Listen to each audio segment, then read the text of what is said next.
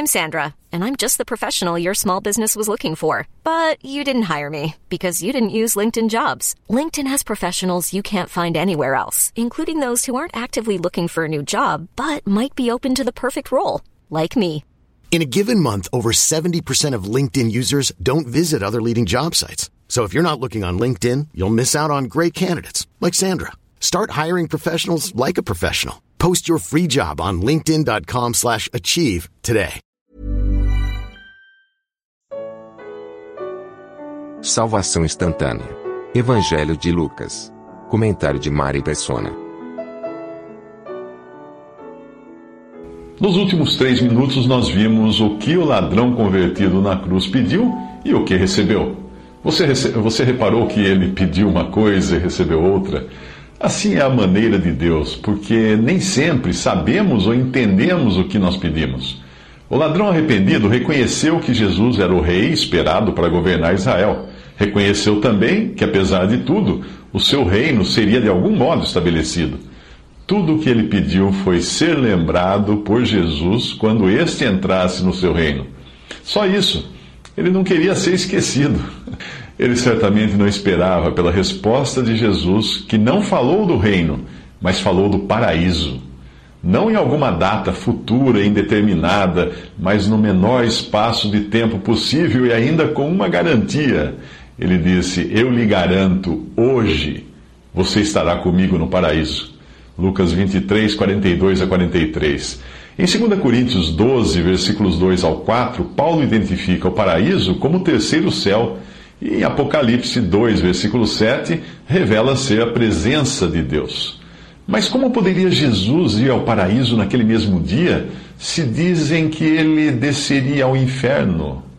Bem, a confusão é gerada por uma tradução pouco precisa do Salmo 16, versículo 10, citado também em Atos 2, 27, que diz: Pois não deixarás a minha alma no inferno, nem permitirás que o teu santo veja a corrupção. Mas outras versões dizem: Não deixarás a minha, a minha alma na morte, e outras ainda na região dos mortos, e outra diz: Não deixarás minha alma no sepulcro. A palavra grega aí é Hades, que não significa um lugar, mas uma condição.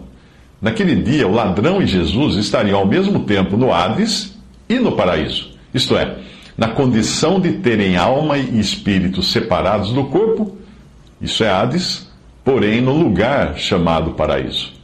Então, quando é que Jesus teria descido ao inferno? Nunca, nunca, jamais. A palavra inferno não existe na Bíblia. Ela foi usada por tradutores uh, em lugar de palavras com diferentes significados, como Hades, que é a condição de morte, e Geena, que é o lago de fogo, o destino final dos perdidos. O lago de fogo ainda está vazio, Todos os que morreram até agora estão no Hades, isto é, na condição de morte. Mas alguns já estão salvos com Cristo e outros perdidos e impossibilitados de passarem para o lado dos salvos. Um dia todos deixarão o Hades, todos deixarão a condição de morte física para receberem seus corpos. Uns para estarem com Deus em corpo e alma e espírito, outros para serem lançados no lago de fogo. Em ambos os casos, eternamente. Mas se Jesus subiu naquele dia ao paraíso, quando ele teria ido pregar aos condenados que estão no Hades, como Pedro fala em sua carta? Bem, isso foi há muitos séculos, antes do dilúvio, como nós veremos nos próximos três minutos. Quando alguém pega a promessa de Jesus ao ladrão arrependido, de que estariam juntos naquele mesmo dia no paraíso, e tenta juntá-la com Atos 2,27, que que previa que Cristo não ficaria no Hades. E ainda acrescenta 1 Pedro 3,19 e 4,6 a esse pacote todo, a confusão fica completa. Como eu já expliquei antes, Hades não é um lugar físico, mas é o estado de separação ou a condição de separação do corpo quando a pessoa morre. A sua alma e espíritos continuam vivos, vivos e despertos o corpo dorme, mas a alma e espírito estão vivos e despertos com Cristo no céu, no caso dos salvos. Ou longe de Cristo e sofrendo nessa condição, no caso dos perdidos. Mas vamos ler a passagem em 1 Pedro 2,5, 3,19 e e 4, 6, começando com o capítulo 2, versículo 5, que vai fazer sentido em tudo. Inserindo algumas explicações no texto para facilitar a sua compreensão. Ali diz: Deus não poupou o mundo antigo quando trouxe o dilúvio sobre aquele povo ímpio, mas preservou Noé, pregador da justiça, e mais sete pessoas. Grave bem essa passagem do capítulo 2 de 1 Pedro. E aí vem nos, nos capítulos seguintes: Jesus foi morto no corpo, mas vivificado pelo Espírito, no qual o Espírito também foi e pregou por intermédio de Noé, o pregador da justiça, pregou aos espíritos que agora estão em prisão, que há muito tempo desobedeceram quando Deus esperava pacientemente nos dias de Noé, enquanto a arca era construída. Por isso, por isso mesmo o evangelho foi pregado também aos que hoje estão mortos, para que eles mesmos julgados no corpo, segundo os homens, vivam pelo espírito segundo Deus. Essas passagens, leia depois como elas estão no original, sem as minhas palavras introduzidas, para você entender. 1 Pedro 2,5, 3,19 e 4,6. Juntando tudo, Jesus não foi ao Hades pregar o Evangelho no dia em que morreu na cruz. Não. Nesse dia, ele foi direto ao paraíso, se é que você acredita no que ele disse ao ladrão. Ou ele estaria mentindo? De jeito nenhum. O que Pedro menciona em sua carta é outra coisa, e ocorreu muito tempo antes, quando Jesus, no Espírito, usou Noé, o pregador da justiça, para avisar os homens do juízo que iria cair sobre o mundo. Essa pregação de Noé durou mais de 100 anos, enquanto Deus aguardava pacientemente a construção da arca. Os espíritos dos que ouviram a pregação de Noé, inter... de Jesus, por intermédio de Noé e morreram no dilúvio, estão hoje aprisionados no Hades, aguardando para serem lançados no lago de fogo, porque não creram na pregação feita por intermédio de Noé. Nos últimos dois mil anos, muitos ouviram o Evangelho e morreram na incredulidade e estão hoje no Hades. Eles escutaram da graça de Deus enquanto estavam vivos e agora, que estão mortos, já nada podem fazer para mudar o seu destino. De nada adiantaria Cristo ir até eles pregar o Evangelho, pois o dia da oportunidade já passou. Que dia? O mesmo que Jesus prometeu ao ladrão que estaria com ele no paraíso. Hoje.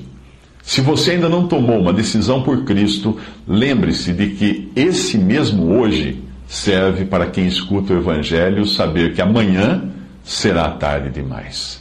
Se hoje vocês ouvirem a sua voz, não endureçam o coração, diz a carta aos Hebreus, capítulo 4, versículo 7. A crucificação de Jesus é o ponto alto da história de ódio do pecador contra o seu Criador. Até este momento, os homens pensavam estar no controle da situação. E o próprio Jesus lhes havia dito: Esta é a hora de vocês quando as trevas reinam, em Lucas 22, 53. Mas Deus, que até aqui parecia indiferente a tudo o que faziam ao seu filho, apaga a luz.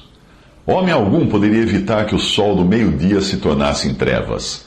Aquele era também um sinal de que Deus abandonava ali Jesus para assumir os nossos pecados sozinhos, sozinho ali na cruz, como se fossem os seus próprios pecados, e pagar por todos eles.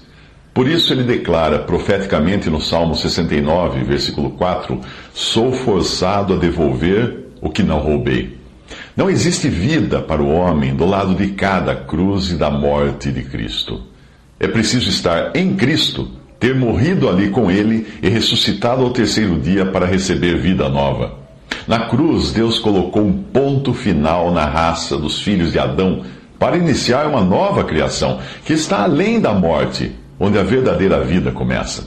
O Filho de Deus se fez filho do homem para, por sua morte, poder transformar em filhos de Deus aqueles que nasceram filhos de homens. O que tinha vida em si mesmo veio ao mundo morrer para dar vida aos que estavam mortos em delitos e pecados. Aquele que tinha seu lar no céu desceu à terra para dar um lar no céu a nós, criaturas da terra. O único que era perfeitamente justo foi feito pecado na cruz, para que nós, que nascemos em iniquidade, fôssemos feitos justiça de Deus. O imortal se fez mortal, para dar vida eterna a nós, mortais. Ele que era eternamente livre se fez escravo, deixando-se pregar numa cruz a fim de libertar a nós, escravos do pecado. Aquele que era infinitamente rico se fez pobre ao entregar o seu último bem, a própria vida, para enriquecer aqueles que nem vida possuíam. Aquele que é luz desceu às trevas para transformar em filhos da luz a nós, que éramos trevas. Aquele que estava no seio do Pai veio a esta terra distante e desceu à morte para levar para perto de si aqueles que estavam longe do Pai. Jesus bradou em alta voz: Pai, nas tuas mãos entrego o meu espírito. Tendo dito isso, expirou. O centurião, vendo o que havia acontecido, louvou a Deus, dizendo: Certamente este homem era justo. E todo o povo que se havia juntado para presenciar o que estava acontecendo, ao ver isso, começou a bater no peito e afastar-se. Mas todos os que o conheciam, inclusive as mulheres que o haviam seguido desde a Galiléia, ficaram de longe observando essas coisas. Isso está em Lucas capítulo 23, versículos 44 ao 49. Hoje há tantos evangélicos pregando prosperidade material que quase nos esquecemos de que nos anos 70 e 80 a moda entre católicos era a teologia da libertação. Ao contrário da teologia da prosperidade, que tenta aplicar à igreja as promessas feitas a Israel ao afirmar que todo cristão deve ser rico, a chamada opção pelos pobres foi adotada por revolucionários para dar um tom religioso ao marxismo e à luta das classes. Nenhuma delas tem fundamento bíblico, porque o objetivo do cristão nesse mundo não é ser pobre ou rico, e nem colocar pobres contra ricos ou se achar capaz de erradicar a pobreza. É claro que a palavra de Deus sempre exortou que nos lembrássemos dos pobres, como fala em Gálatas 2,10, mas Jesus deixou claro que os pobres vocês sempre terão consigo, em João 12, 8. Ele mostrava assim que esse problema não será resolvido até que ele venha para reinar. É tão errado um rico gloriar-se em sua riqueza quanto um pobre em sua pobreza. No corpo de Cristo existem mais pobres que ricos, mais iletrados que sábios, mais fracos que poderosos, mas quem se gloriar? Glorie-se no Senhor, como fala 1 Coríntios 1, de 26 a 31. Deus permite as diferentes condições para usar os seus de diferentes maneiras. Cristianismo não é comunismo.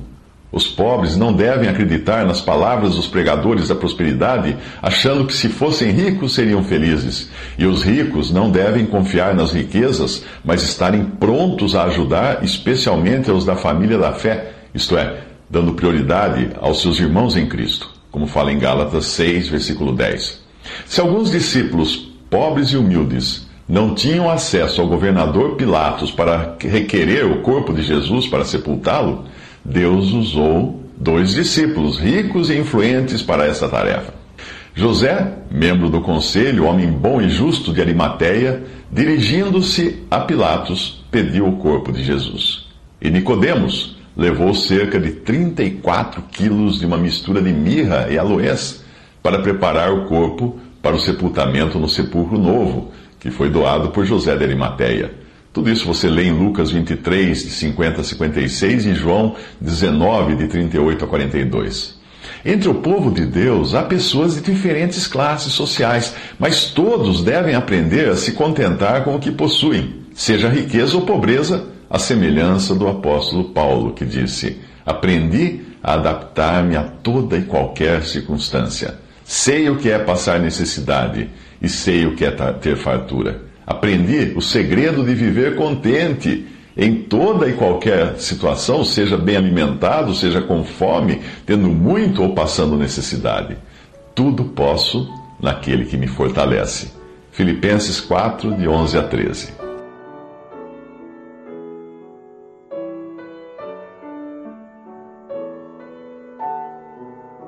Visite respondi.com.br. Visite também 3minutos.net.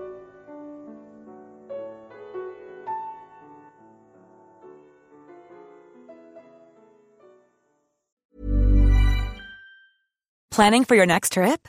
Elevate your travel style with Quince. Quince has all the jet setting essentials you'll want for your next getaway, like European linen premium luggage options, buttery soft Italian leather bags, and so much more. And is all priced at 50 to 80% less than similar brands. Plus, Quince only works with factories that use safe and ethical manufacturing practices. Pack your bags with high-quality essentials you'll be wearing for vacations to come with Quince. Go to quince.com slash pack for free shipping and 365-day returns.